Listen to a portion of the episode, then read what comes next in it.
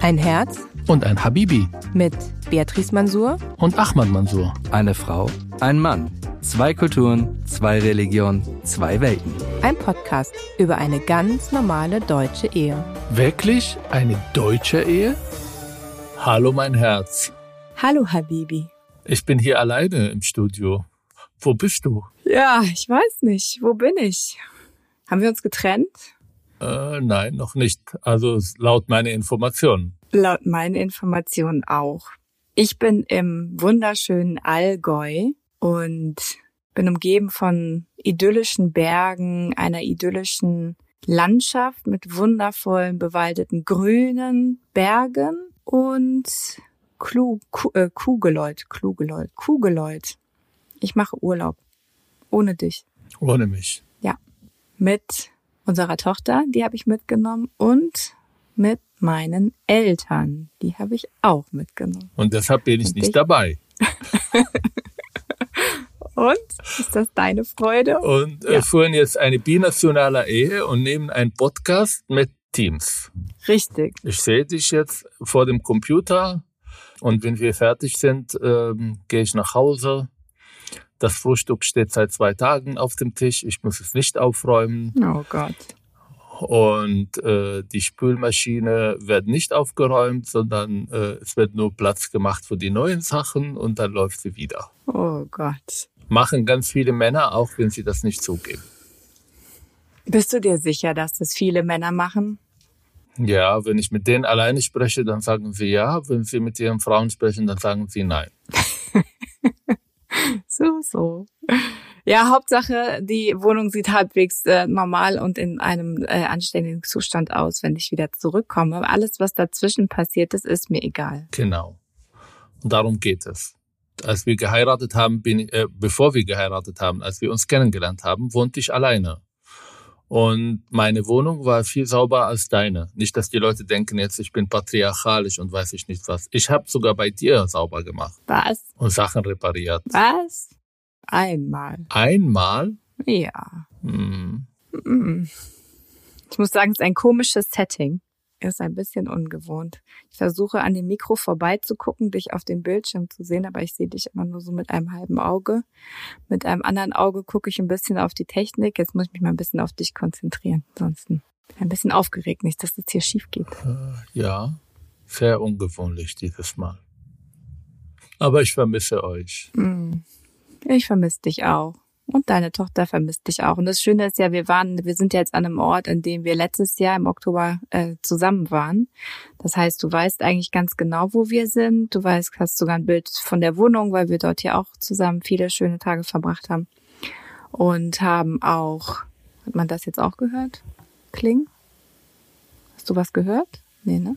Ich habe was gehört, aber es ist okay. Es gehört dazu. Es muss nicht alles perfekt sein. Ähm, jedenfalls ähm, hast du dann eine wunderschöne Vorstellung davon, wo wir sind. Und äh, wir sind gestern auch ähm, einen Weg gelaufen, den wir letztes Jahr auch zusammen gelaufen sind und hatten wunder, wunderschönes Wetter. Verstehst du, dass es hier eigentlich um ein psychologische Kriegsführung, was meine vor allem Schwiegereltern gerade betreiben? Sie besitzen die schönen Erinnerungen, die ich mit euch gehabt habe, mit neuen Erinnerungen. Das ist perfide. Nein, das hat mit, mein, mit deinen Schwiegereltern, mit meinen Eltern nichts zu tun. Ja, Weil die Vorstellung, dass ich hierher fahre, das kam von mir. Ich wollte hierher fahren. Und dann habe ich gedacht, na gut, dann packe ich sie ein und nehme sie mit. Dann habe ich meine Aufgabe als guter Tochter einen guten, wie soll man sagen, gute Karma-Punkte gesammelt. also das Zimmer von meiner Tochter habe ich zugemacht. Ich bin nicht in der Lage reinzugucken. Oh. Ich habe alle Sachen versteckt, Wirklich? damit ich nicht irgendwelche kleine Socken sehe und dann bin ich sowieso schon depressiv, dann werde ich noch depressiver. Hm. Ja. Es geht vorbei, wir kommen wieder und dann denkst du wieder mit äh, großer Freude an diese Tage zurück, wo du alleine sein konntest. Ja, aber ich, ich würde gerne jetzt paar Tage äh, Hartz IV, Arbeitslosen äh, Zustände erleben und einfach, egal wann ich aufstehe, egal wann ich schlafen gehe, ich habe nichts zu tun, aber ich bin nur unterwegs. Das heißt, es ist, ihr macht Urlaub und ich arbeite unglaublich viel gerade. Mein Mitleid hält sich in Grenzen. ja, du armer Schatz. Nein, aber es ist doch gut, dass du viele Termine hast, weil eigentlich hast du dir das auch erstens gewünscht, nach zwei Jahren Corona, dass wieder was los ist, du wieder Termine hast, du unterwegs bist, deine Meinung gehört werden will, du nicht aus den Medien rausgeschnitten wirst und äh, es auch jede Menge Themen gibt, über die du sprechen kannst und dann dazu auch noch dein Buch gut vermarkten kannst. Das ist doch perfekte Mischung. Was willst du mehr? Vor allem mein Buch. Also ich habe hier ein Programm, der sagt, wer gerade zuhört und das Buch nicht gekauft hat, mit Adresse und Bild. Ja. Und ich habe die LKA jetzt äh, äh, die Aufgabe gegeben, diese Menschen zu Hause zu besuchen. Oh, weia. Und ihnen ein Angebot machen, das sie nicht ablehnen können. Okay. Kauft das Buch. Kauft das Buch. Wie läuft es denn jetzt? Wir haben ja letztes Mal schon darüber gesprochen, wie dein Buch läuft und ähm, bist du zufrieden? Das Buch läuft großartig. Ich bin nie zufrieden. Ich will es mehr. Ähm, aber es läuft wunderbar. Ich war jetzt auf die Buchmesse zwei Tage und ich dachte, ich krieg Corona, aber ich habe kein Corona gekriegt, obwohl ich mindestens 4000 Menschen ohne Maske getroffen habe.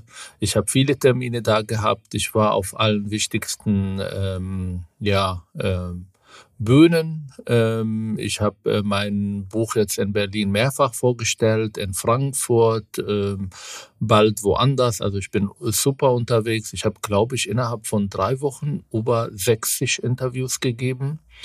Ähm, und das läuft das weiter. Und da freue ich mich sehr, ähm, dass es gut ankommt, auch wenn manche das Thema ablehnen und nicht so gerne darüber sprechen und äh, mir Vorwürfe machen, äh, ich mache hier Panik. Ähm, aber ähm, es ist die Realität, die manche nicht sehen wollen.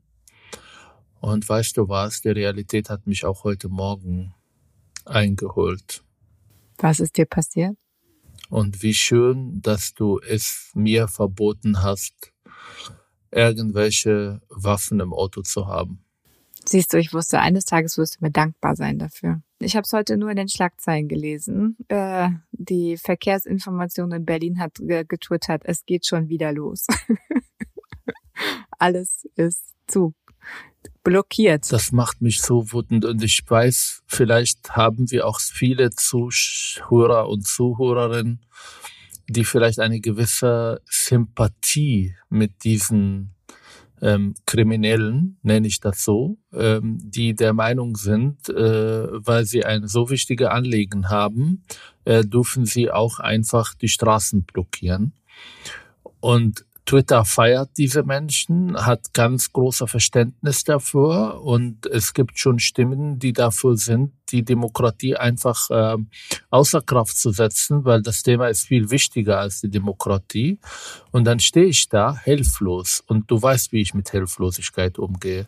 Du weißt, dass ich ein Problem habe, am Weihnachtsmärkte zu laufen, weil die Leute zu langsam laufen und das macht mich Wahnsinn. Und auf einmal laufen die Leute nicht langsam, sondern sie blockieren einfach die Straßen und meinten, sie sind moralischer, sie sind viel besser als alle anderen, weil sie jetzt die Klima retten. Und ich will nicht mitmachen. Und ich weiß, dass die Leute vielleicht jetzt ein bisschen, ja, schockiert darauf reagieren. Nein, ich will nicht mitmachen. Wir haben eine Klimakrise. Warte kurz, du willst das Klima nicht retten? Nein, ich will bei diesen unsinnigen äh, kriminellen Machenschaften nicht mitmachen. Ich will nicht, dass diese Leute mir vorschreiben, wie ich zu leben habe. Ich will auf nichts verzichten. Wir haben ja letztes Mal darüber gesprochen, dass wir Autos haben und Autos fahren. Und äh, es gibt noch Leute in Berlin und überall, die arbeiten, die angewiesen sind auf das Auto. Ich kann ja leider nicht mit der öffentlichen ähm, fahren, weil A, es ist logistisch einfach super kompliziert und B, weil ich eine Gefährdungsstufe habe, die mich nicht ermöglicht, einfach ein, U-Bahn oder ein S-Bahn zu fahren. Ich habe das jahrelang gemacht und das war auch nicht ideal. Und jetzt will ich Wohlstand genießen. Und ich frage mich, mit welchem Recht kommen Leute, die seit drei Generationen in Frieden und Wohlstand leben, die eigentlich alles gekriegt haben, was sie zu, zu, zu kriegen gab, und jetzt wollen sie mir vorschreiben, dass sich mein Leben verändern soll. Ich habe diese Wohlstand nicht seit langem. Und ich will das auch meine Kinder anbieten. Und diese apokalyptischen Vorstellungen teile ich nicht. Ja, es gibt eine Klimakrise. Ja, wir müssen was dagegen machen, ähm, aber nicht auf diese Art und Weise. Nicht, dass wir unsere ähm, Industrie komplett aufgeben, dass wir keine Energie kaum haben, dass wir hier irgendwie mit Gewalt versuchen, Sachen zu verändern und Wohlstand und Wachstum und alles Mögliche irgendwie alles unwichtig betrachten und hoffen, dass wir die Welt retten. Aber das ist so deutsch, mein Herz. Das ist so es ist nur hier zu beobachten. Es gibt ja Klimawandel überall in der Welt, aber mit diesem Fanatismus dieses Thema zu betrachten, es ist nur deutsch. Hm. Weiß ich nicht. Also, hm. also ich in, in zwei Sachen stimme ich mit dir überein. Dieser Fanatismus und diese Vehemenz ähm, ist extremistisch ja, und ich glaube, wäre das eine andere Ideologie, äh, wären wir, glaube ich, uns alle total einig, dass das nichts mehr mit ähm, normalem demokratischen Widerstand zu tun hat oder so, sondern es einfach blind extremistisch ist, die auch einer gewissen Form von Ideologie folgen. Die Frage ist aber, und da würde ich dir widersprechen, wenn wir jetzt eben also die, die, das Klima ändert sich, es ändert sich, ändern sich die Lebensbedingungen auf unserem Planeten. Ich glaube, darüber brauchen wir uns nicht irgendwie äh, die Köpfe heiß reden. Das ist überall sichtbar. Und die Frage ist aber, mit welchem, welcher Weg ist der, der uns da rausführt aus dieser Krise und auch eine Zukunft ermöglicht, die es eben, die den Wohlstand nicht nur dir ermöglichen, und vielleicht noch unserer Tochter und danach ist es aber vorbei, weil einfach das äh, so lebensfeindlich ist, dass es einfach äh, an vielen Stellen weder Wasser noch Lebensmittel noch sonst irgendwas gibt ähm, und einfach damit die Zukunft anderer Generationen auch in Frage steht. Und das ist ja auch das schlagende Argument jetzt von gerade dieser Gruppe, die, über die wir sprechen, diese, die nennen sich ja sogar letzte Generation. Ne? Ähm, weil sie sagen, wir haben nur noch jetzt die Chance, irgendwas umzudrehen. Ansonsten ähm, ist eigentlich das Ende schon vorprogrammiert. Und ganz so würde ich das nicht tatsächlich nicht sehen. Und der Mensch hat in der Geschichte seit seiner Existenz gezeigt, dass er erfinderisch ist, dass er einen unbrechbaren Überlebenswillen hat und dass er eigentlich auch fortschrittlich denkt. Und ich kann mir nicht vorstellen, an der Stelle würde ich dir vielleicht sogar recht geben, dass es eine deutsche Variante ist, das Problem zu lösen, zu sagen, wir besinnen uns auf Minimalismus, auf Verzicht, auf Rückkehr ähm, von Lebensweisen, die vorher waren. Was heißt vorher sein? Das mit dem Esel, das wir fahren, dass wir jetzt eine Lastfahrrad kaufen und damit unseren Alltag bewältigen?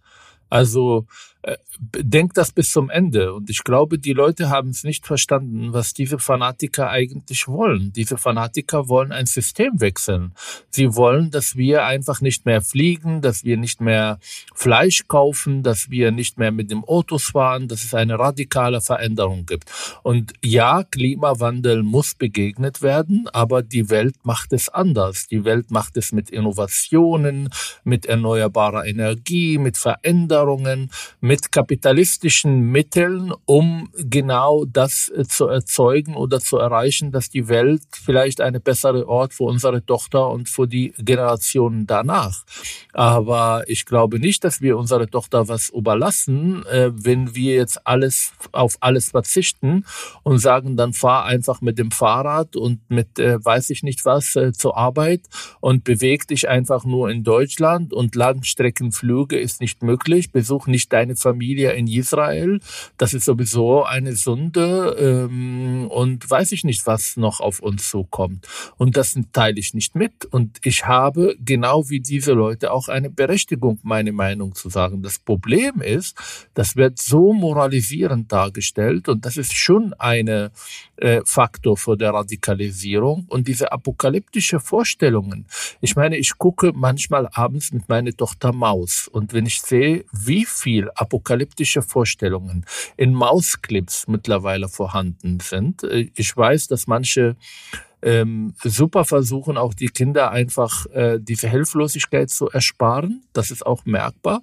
Aber ich habe manchmal auch Bauchschmerzen, sie bestimmte Sachen sehen zu lassen, weil genau diese apokalyptische Vorstellungen, die diese Menschen haben und verteilen, ist nicht etwas, was äh, kindergerecht ist. Die Kinder müssen die Möglichkeit bekommen, auch Sachen zu verändern auf Plastik zu verzichten, in ihren Alltag mehr für die Klima zu tun, äh, Bewusstsein zu entwickeln, aber halt im Rahmen der ähm, Möglichkeiten und nicht zu sagen, ihr seid sowieso die letzte Generation und in 30 Jahren werdet ihr alle irgendwie im Wasser schwimmen. Das ist nicht die Angstpädagogik, mit der ich meine Tochter großziehen will. Ich bin ja auch radikalisiert worden, genau mit solchen Narrativen. Wir sind die letzte Generation und dann noch kommt die Jungsgericht und dann werden alles im Flammen sitzen und es wird eine Armageddon geben und dann äh, stehst du vor Gott und wirst du entweder im Paradies und in der Hölle gehen. Und deshalb reagiere ich auch allergisch drauf. Und ich frage nochmal, mit welchem Recht entscheiden diese Leute für ihre Anliegen, einfach die Straßen zu sperren? Darf ich morgen die Straße sperren, weil der politische Islam unsere Gesellschaft unterwandern will? Es ist auch eine wichtige Anliegen. Ja, darfst du. Das ist immer noch gedeckt im Rahmen unseres Grundgesetzes und du bist der Kämpfer für Demokratie und das ist ein sehr demokratisches Mittel was sie machen ähm, mit dem zivilen Widerstand. Das ist völlig in Ordnung. Ist auch in Ordnung, wenn sie sich dann äh, dem widersetzen, dass sie dann die, das räumen müssen, dass sie dann auch eine Anzeige bekommen wegen Widerstand gegen die Staatsgewalt und dann ja auch vor Gericht müssen. ist ja auch passiert ähm, und wird ja auch durchgesetzt. Ja, aber sie behandeln sich teilweise als politische Gefangene ja. und äh, sind schockiert, dass sie nee, vor Gericht stehen. sehe ich nicht, dass sie ähm, sich fühlen. Äh, doch. Nee. Sie finden, na doch, also wenn du ihre Statements auf Twitter liest, dann sind sie nicht einverstanden, dass sie vor Gericht gehen. Und das ist der, das ist diese hauchdünner Unterschied zwischen eine demokratische Mittel, protestieren, Demos machen, bewusst machen für das Thema und krimineller Machenschaften. Und wenn ich eine Infrastruktur angreife, wenn ich den Verkehr in Berlin stoppe, wenn ich Handwerker, Menschen, die zu ihrer Ausbildung, zu ihrer Schule, zu ihrem Beruf gehen, verhindern, das zu tun, dann ist das nicht mehr eine demokratische Mittel, sondern eine kriminelle Machenschaft. Und ich habe mit Leuten gestritten, ob das eine Ordnungswidrigkeit oder ist das eine Straftat. Für mich ist das eine Straftat. Und es gibt auch genug Juristen, die das auch so betrachten. Deshalb ist das kein legitimer Mittel. Und das nervt mich. Siehst du das in den USA? Siehst du das in Frankreich? Siehst du das in Italien? Nur in Deutschland muss alles, wenn es irgendwie eine Debatte gibt, in ihrer Absolutheit äh, äh, so geführt ist, dass es nur Schwarz und Weiß gibt. Es gibt Klimaunterstützer äh, und es gibt Klimasünder und die müssen bestraft werden. Punkt. Das ist eine Debatte, die eigentlich ja radikaler Züge schon erweist. Und die Frage, ob es auch bleibt bei nur Straßen blockieren oder irgendwann auch äh, wie bei RAF auch zu ähm, Menschen zu Schaden kommen werden. Also, also ich kann deine Wut verstehen, aber ich muss dir trotzdem widersprechen. Ähm, ja, du hast recht. Es wäre eigentlich demokratischerer oder demokratisch wäre der Weg, man meldet eine Demo an und ähm, dann es wird es auch von der Polizei, werden die Straßen entsprechend gesperrt. Auch da musst du ja Einschränkungen hinnehmen, musst du eine äh, Umfahrung nehmen musst irgendwie ähm, eine Umleitung fahren und kannst eben nicht den direkten Weg fahren. Von daher, das alleine nur diese Einschränkung an sich würde ich jetzt nicht als Faktor nehmen. Dass es nicht angemeldet ist, würde ich schon als Faktor nehmen, weil sie im Grunde genommen den Rechtsgrundlagen oder den Rechtsboden, auf den sie sich auf der einen Seite berufen, indem sie sagen, sie wollen ähm, zivilen Widerstand leisten als demokratisches Mittel, äh, umgehen sie das ja dann. Ne? Also halten sich dann da auch nicht so richtig an die Regeln, leisten auch Widerstand, lassen sich dann da nicht von der Straße irgendwie wegnehmen. Also von daher, ja, ähm, es ist an der Grenze dessen, was Demokratie ähm, auch erlauben kann. Aber auch da wiederum funktioniert ja in den meisten Teilen auch der Rechtsstaat, der das dann ja, der sie in, Gewahrsam nimmt, der sie dann auch äh, verurteilt. Gerade ist jetzt ja einer, ich weiß den Namen gerade nicht, der auch den Hungerstreik gemacht hat, um ein Gespräch mit Olaf Scholz zu erwirken, ähm, ist eben auch nochmal verurteilt worden, auch zu einer Geldstrafe, ähm, weil er ähm, er hatte sich festgeklebt auf der Straße und hat dann Widerstand geleistet ähm, und wollte sich da nicht irgendwie entfernen lassen.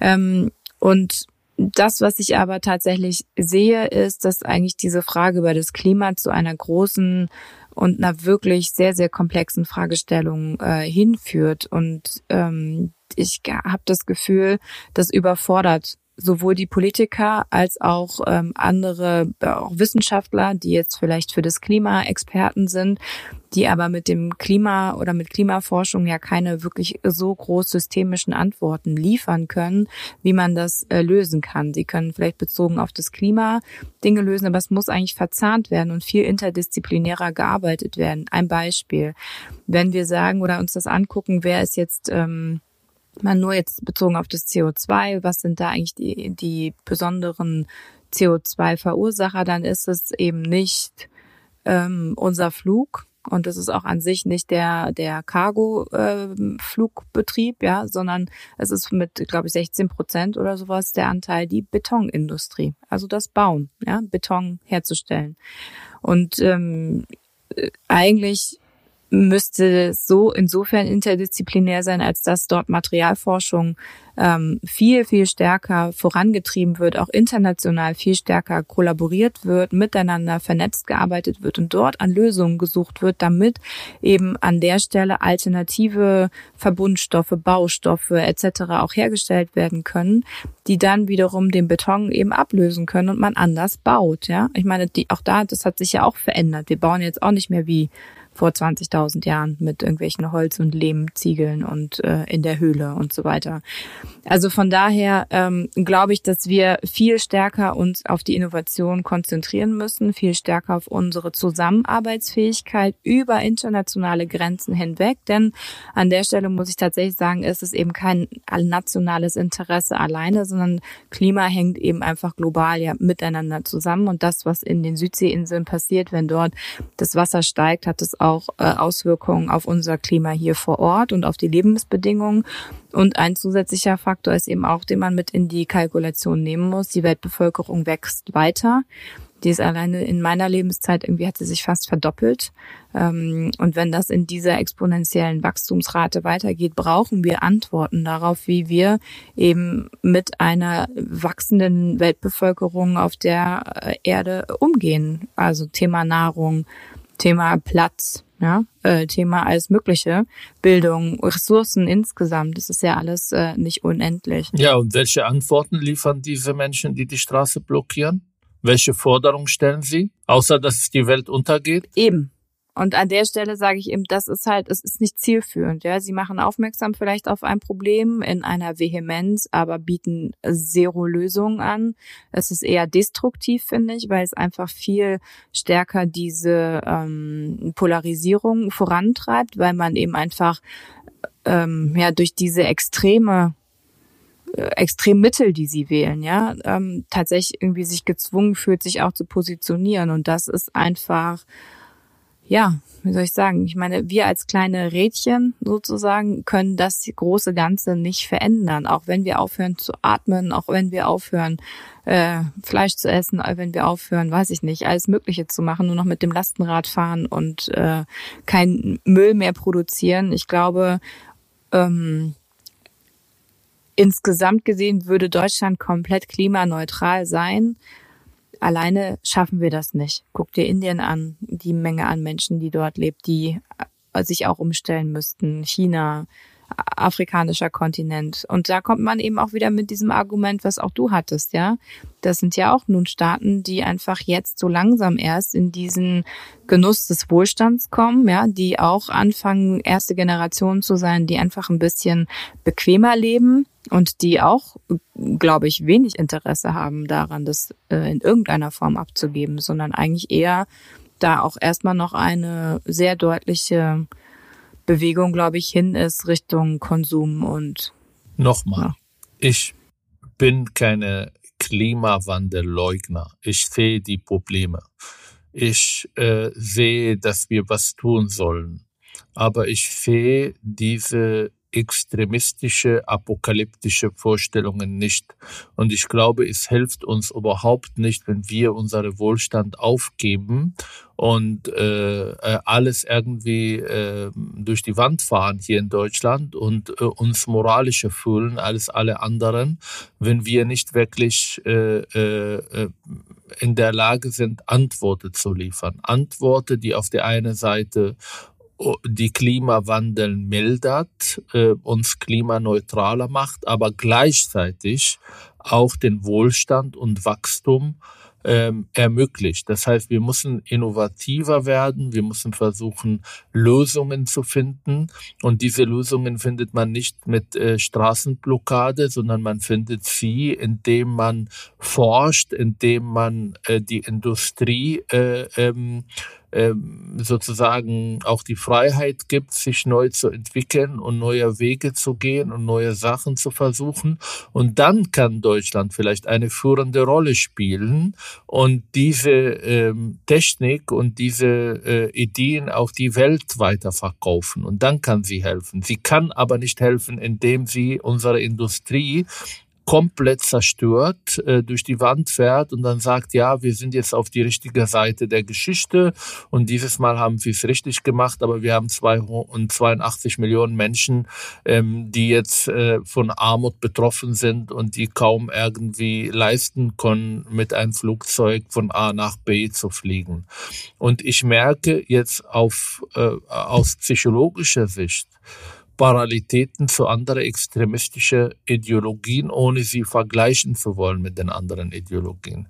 Diese Zelebrierung von Leid, das ist ja Bilder, die ja reproduziert werden auf der Straße, als ob diese Menschen Jesus Christus wären und klar da von der Polizei irgendwie äh, äh, äh, keine Ahnung was äh, erleben werden, dann merke ich, dass sie apokalyptische Vorstellungen haben ähm, ihre Idee ist voller mit Dualismus, also schwarz und weiß, richtig und falsch. Und dann diese moralisierende Diskurs, die sie führen. Also bist du auf unserer Seite, dann bist du gut, bist du nicht auf unserer Seite, dann bist du der Böse. Ich frage mich, warum müssen wir mit Kartoffelbrei jetzt Kunst und Gemälde werfen? Also was hilft das die Klima? Außer dass diese Leute einfach das Gefühl haben, sie sind wieder in der Öffentlichkeit und haben nochmal Relevanz. Was hat das damit zu tun? Warum muss diese Kunstfeindschaft dabei sein? Die kenne ich ja, ohne vergleichen zu wollen, von den Taliban, von den IS, die auch ja historischen äh, äh, Sachen zerstört haben, weil das ist nicht ihr Glaube entspricht. Also warum, warum tun wir das? Warum tun sie das? Und warum werden sie dann eingeladen überall in der Politik, als ob die, diese Menschen genau diejenigen, die jetzt die Klimathema besitzen sollen? Der Jugend ist nicht so, die Menschen in Deutschland nicht, sind nicht so und auch wenn die meisten feige sind, um einfach ihre Meinung zu sagen, dann sage ich das. Die Mehrheit in Deutschland findet nicht, dass diese Menschen diejenigen sind, die das Klimathema besitzen sollen, sondern sollen andere Kräfte das tun, die lösungsorientiert sind. Und vor allem mache ich mir Sorgen, wenn man in den Schulen, wenn man in äh, Elterngespräche und vor allem dann äh, durch die Medien Kinder vermittelt, ihr habt keine Chance. Die Welt wird runtergehen, die Klimawandel ist nicht mehr zu bewältigen und das ist alles vorbei. Also wie sollen diese Kinder überhaupt die Fähigkeit bekommen zu handeln? Naja, man bedient sich da eigentlich einer, eines Instruments, was äh, so alt ist wie die Menschheitsgeschichte. Ich würde sagen, es ist einfach mit Angstpädagogik versucht man ähm, Bewegung zu erzielen, ja, oder auch ähm, mit Angst Menschen zu lenken. Ähm, es ist ein ganz erfolgreiches Mittel, wenn man sich mal so in der Geschichte umschaut, aber ich glaube, es sollte und es darf, nicht nur es sollte, es darf nicht mehr 2022 das Mittel der Wahl sein, um sowohl Handeln als auch öffentliche Meinung zu beeinflussen. Mm, ich glaube auch, also zu alledem, was du sagst, wenn wir Also ich denke immer wieder darüber nach, was sind das für junge Menschen? Und es sind ja eigentlich hauptsächlich, und das ist ja kennzeichnend irgendwie, es sind ja besonders junge Menschen, die das ähm, derzeit so extrem und extensiv führen. Da ist ja auch von dieser Friday for Future Bewegung, ist die letzte Generation im Grunde genommen so ein radikaler Flügel. Ähm, und Friday for Future ist ja nun in der Politik ziemlich angekommen, wird ja auch gehört und ist strategisch, glaube ich, haben sie sie mit an den Tisch geholt, einfach weil man davon ausgeht, erstens, wenn wir mit ihnen sprechen, können wir sie ähm, einbinden und zum anderen können sie auch ein Zugang sein zu der jungen Wählerschaft, die ja insgesamt auch häufiger ein Problem darstellt, gerade für SPD, CDU. Ähm, aber die Frage, die ich mir oft stelle, ist, was sind das für junge Menschen? Wo aus was für Lebenswelten kommen die, dass sie eben so radikal sind und selber auch so angstbesetzt ähm, sind? Ja? Okay, jetzt übernehme ich, übernehme ich die andere Seite. Ich finde, es gehört dazu auch, dass die Leute in ihren jungen Jahren radikal werden. Jeder Ideologie, Institut, Thema, Partei ist in ihrer Entstehungsphase natürlich auch radikaler äh, Anliegen äh, oder gelegen äh, äh, radikaler Ideen in sich getragen. Und in diese Phase der äh, zu einem Instituts werden soziologisch gesehen werden die Leute auch ein bisschen kompromissbereiter. Aber ähm, ich finde das sind meistens junge Menschen die in Oberfluss gelebt haben, die aus Familien kommen, die die Bourgeoisie in Deutschland eigentlich äh, symbolisieren. Das sind Menschen, die äh, noch nicht wirklich Mangel erlebt haben und das jetzt tun, um vor allem sich von der ähm, Elternhäuser, von den Vaterfiguren zu Hause auszulösen. Das ist ihre psychologische Auslösprozesse, die, die sie von ihren Eltern betreiben. Ähm, und so muss das auch eingeordnet werden. Und ihre Anliegen ist wichtig, darüber kann man reden, aber ich finde nicht, dass die Politik ähm, diese Menschen ähm, zu 100 Prozent folgen soll, sondern da, wo Radikalisierung Tendenzen zu merken sind, müssen wir das wahrnehmen und das auch so besprechen und so auch darstellen. Na, die Politik ist ja auch wiederum ist es ja kein einheitlicher Block, ne? Also ja, aber sie werden mittlerweile, also sie haben Sympathien bei den Grünen natürlich, äh, auch sogar für diese Kunstschädigung. Ähm, sie haben teilweise auch Verständnis und Sympathien für Straßenblockade und die CDU und FDP und die SPD, die trauen sich natürlich nicht, weil sie eigentlich von Twitter beherrscht sind und keine wirklich Führungspolitiker, die in der Lage sind, auch Sachen zu sagen, die vielleicht die Wahrheit und ihre politische Haltung entspricht, aber bei Twitter nicht gut ankommen. Und deshalb halte ich sie für, also sowieso ist das ein anderes Thema. Die Qualität unserer Politiker ist, äh, hat massiv abgenommen. Das sind teilweise Menschen, wo ich frage, was machen sie da? Also ich war ja jetzt äh, vor zwei Wochen, glaube ich, bei einer Anhörung im Berliner Senat und das, was ich an Argumente gehört habe, ohne jetzt äh, wirklich selber radikal zu wirken, das kann meine Tochter sogar mit sieben Jahren viel besser. Ja, auf das Gleis wollte ich jetzt eigentlich gar nicht raus. Ich wollte noch mal was anderes äh, fragen. Und zwar, wenn man sich jetzt eben noch mal, du hast auch vorhin gesagt, das ist so deutsch. Wenn man sich die anderen Länder anguckt, da sieht man das alles überhaupt nicht. Und also viele andere Länder kenne ich jetzt nicht äh, so intensiv. Ich kenne jetzt äh, Frankreich, Israel ein bisschen besser. Und wenn ich jetzt so ein bisschen vergleiche oder auch ähm, ja, USA, auch da gibt's ja immer radikalere ähm, Gruppierung. Ich meine, Frankreich sowieso, das sind die, sind die Könige der Revolution, ja, das auch auf die Straßen gehens. Ähm, das sieht man dort häufiger. Das ist, glaube ich, sind wir in Deutschland einfach nicht so gewohnt. Vielleicht ist das auch die Frage, auch wenn du nach Israel guckst. Ich meine, gucken wir mal an, die ähm, ähm, als jetzt die Preissteigerungen so extrem waren, wie krass die auch auf die Straße gegangen sind, ja. Also das war schon äh, massiv. Und meine Frage ist, hat vielleicht ähm, Deutschland so wenig andere drängendere Probleme und kann sich deshalb auch damit auseinandersetzen? Ähm, na, die Priorisierung in Deutschland funktioniert sehr ideologisch. Wir haben andere Probleme. Ähm, aber in Deutschland haben wir es nicht geschafft, einen äh, gelben Westen äh, gegen äh, Preissteigerung und gegen, keine Ahnung, Wohlstandabbau und so weiter und so fort irgendwie auf der Straße Menschen zu bringen. In Frankreich haben sie es geschafft. In Israel, ja, beobachte ich jeden Tag, das ist ein Riesenthema. Also, ähm, dass man das Leben nicht mehr leisten kann, dass es Preiserhöhung überall gibt, dass die Leute auch ähm, von der Politiker erwarten, dass sie das Problem lösen. Und in Deutschland haben wir manche, die im öffentlichen Rechtlichen auftauchen und sagen, ja, macht alles noch teurer, das ist super gut so, das ist der Weg, um irgendwie die Klima ähm, äh, zu retten. Und das halte ich für bescheuert. Ich glaube, dass das alles eine Wohlstandphänomene sind, dass in dem Moment, wo diese Menschen zum ersten Mal mit Mangel zu tun haben, dass es ihre Einstellungen auch verändern wird. Äh, ich glaube, dass sie noch nie äh, das erlebt haben. Ähm, und deshalb ist das auch in Deutschland aus zwei Gründen so massiv vorhanden ist. Der eine ist, wir können es leisten. Und B, ich glaube, die gesellschaftliche Strukturen immer so gewesen, dass man in Deutschland, äh, wenn man etwas tut, dann so richtig bis zum Ende, ohne Kompromisse.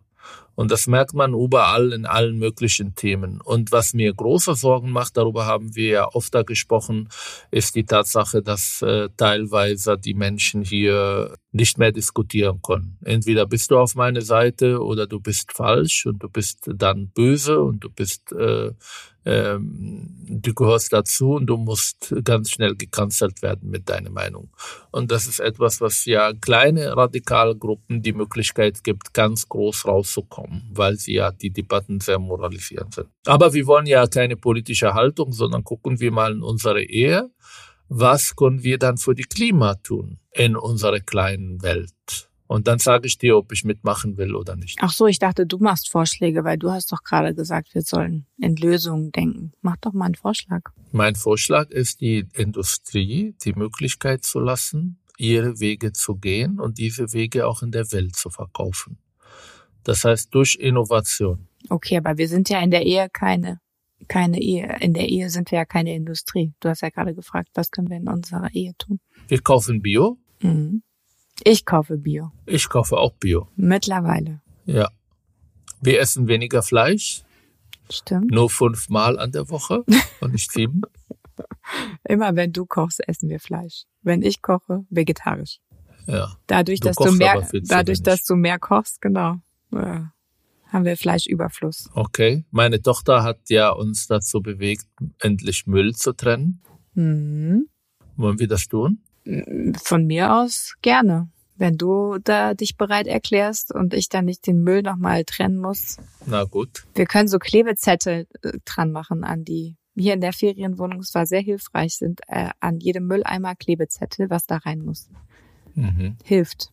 Ja, genau. Mhm. Ja. Okay. Wir sparen Energie, indem ich immer die Heizungen ausmache und du wieder einmachst. Ja, aber das spart keine Energie. Das ist Quatsch mit Soße. Warum? Weil du viel mehr Energie brauchst, um es wieder hochzuheizen, wenn du abends wiederkommst. Na, aber ich mache nicht aus, ich mache auf eins statt auf zwei. Trotzdem. Und dann machst du auf drei, um es schnell warm zu haben. Ich mache alle Lichter aus, bevor ich das Haus verlasse. Ja. Aber was ich nicht machen werde, ich werde nicht weniger fliegen. Ich werde nicht weniger Autofahren? Naja, ich glaube, dass es äh, völlig in Ordnung ist, diese, also das eben nicht für, vom Klima abhängig zu machen, sondern zu gucken, erstens, wo komme ich gut hin? Jetzt bin ich ins Allgäu von Berlin mit der Bahn gefahren, sehr klimafreundlich. Ja, ich habe jetzt ein paar Pünktchen, grüne Pünktchen gesammelt, aber weil es einfach auch eine gute Verbindung war. Und es gut, eine gute Alternative war. Ich war schneller als mit dem Auto, ich war schneller als mit dem Flieger. Und von daher ist es doch eine super Option. Und ich glaube, wenn. Ja, aber das macht man ja immer. Und ich mache das auch. Wer genau. fliegt, wenn es eine gute Bahnverbindung gibt? Eben. Aber äh, zeig mir, wo ist es in den letzten zwölf Monate mit meiner Reise, mit meinen Bahnreisen überhaupt alles etwas geklappt hat. Ja gut, das ist halt. Ähm ich bin ohne Heizung und ohne Licht drei Stunden lang Richtung Münster gefahren in ein EC, ja? Mhm.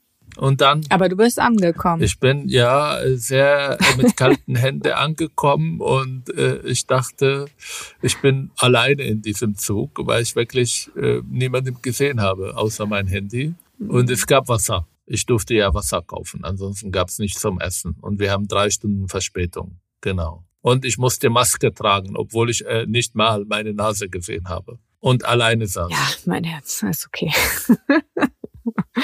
Oh. Also, was können wir noch tun? Wir haben kein Haus gebaut, zum Beispiel. Wir konnten es nicht leisten. Wenn wir es leisten, dann würde ich auch machen. Egal, wir haben es aber nicht gemacht bisher. Das heißt, jetzt unser CO2-Fußabdruck eigentlich noch völlig. Dafür können wir sehr viel fliegen. Kann man Alle eigentlich auch seine, seine äh, ökologische äh, Bilanz auch äh, in der Vergangenheit mit einziehen? Wie meinst du? Von den Generationen davor? Nee, zum Beispiel in meiner Kindheit äh, haben wir kein Auto gehabt und nur äh, mit Esel äh, unterwegs gewesen. Ja, klar. Zehn Jahre lang. Du kannst. Cool. Ja, klar. Ja. Gut, dass ihr einen Esel und keine Kuh hattet, zwei weil ansonsten. Mal in mein Leben, bis ich 18 war, Urlaub gemacht habe. Zweimal mit dem Bus mit noch 50 anderen Leuten Richtung Ägypten. Ja. Ich bin doch klimaneutral. Du atmest und pupst das macht schon CO2. Jeder Mensch von uns. Also wenn ich jetzt äh, Massenmörder werde, dann werde ich die Klima was du Gutes tun? Weiß ich nicht. Kommt darauf an, was du dann mit den Oh Gott, das, wir sollten das nicht weiterführen, dieses Gespräch. Ja, ich gucke, ich gucke gerade ganz viel äh, ja. äh, True Crime Sachen. Und wenn du nicht da bist, dann sogar nicht mit Kopfhörer zum Einschlafen. Ja, überrascht mich nicht. Ich glaube, mein, meine Nachbarn kriegen Albträume. Mm, ich glaube, kann ich mir gut vorstellen.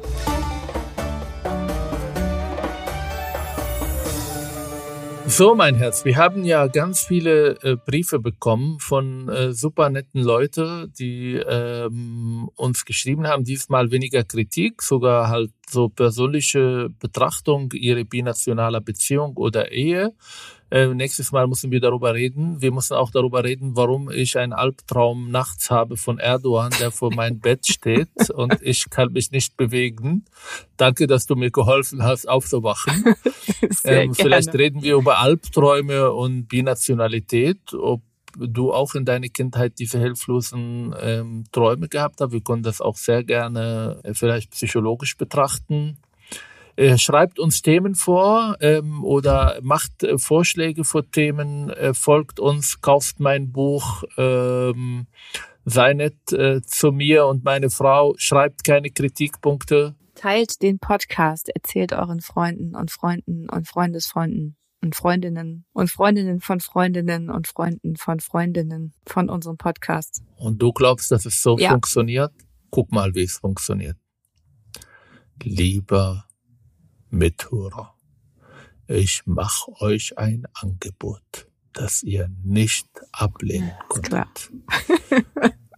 Teilt das. Ich werde das mit Big Data äh, äh, Suchmaschinen bearbeiten. Und wenn Sie das nicht machen, werde ich vor Ort sein. Ja, ich wollte gerade sagen, worüber haben wir eine halbe Stunde gerade gesprochen?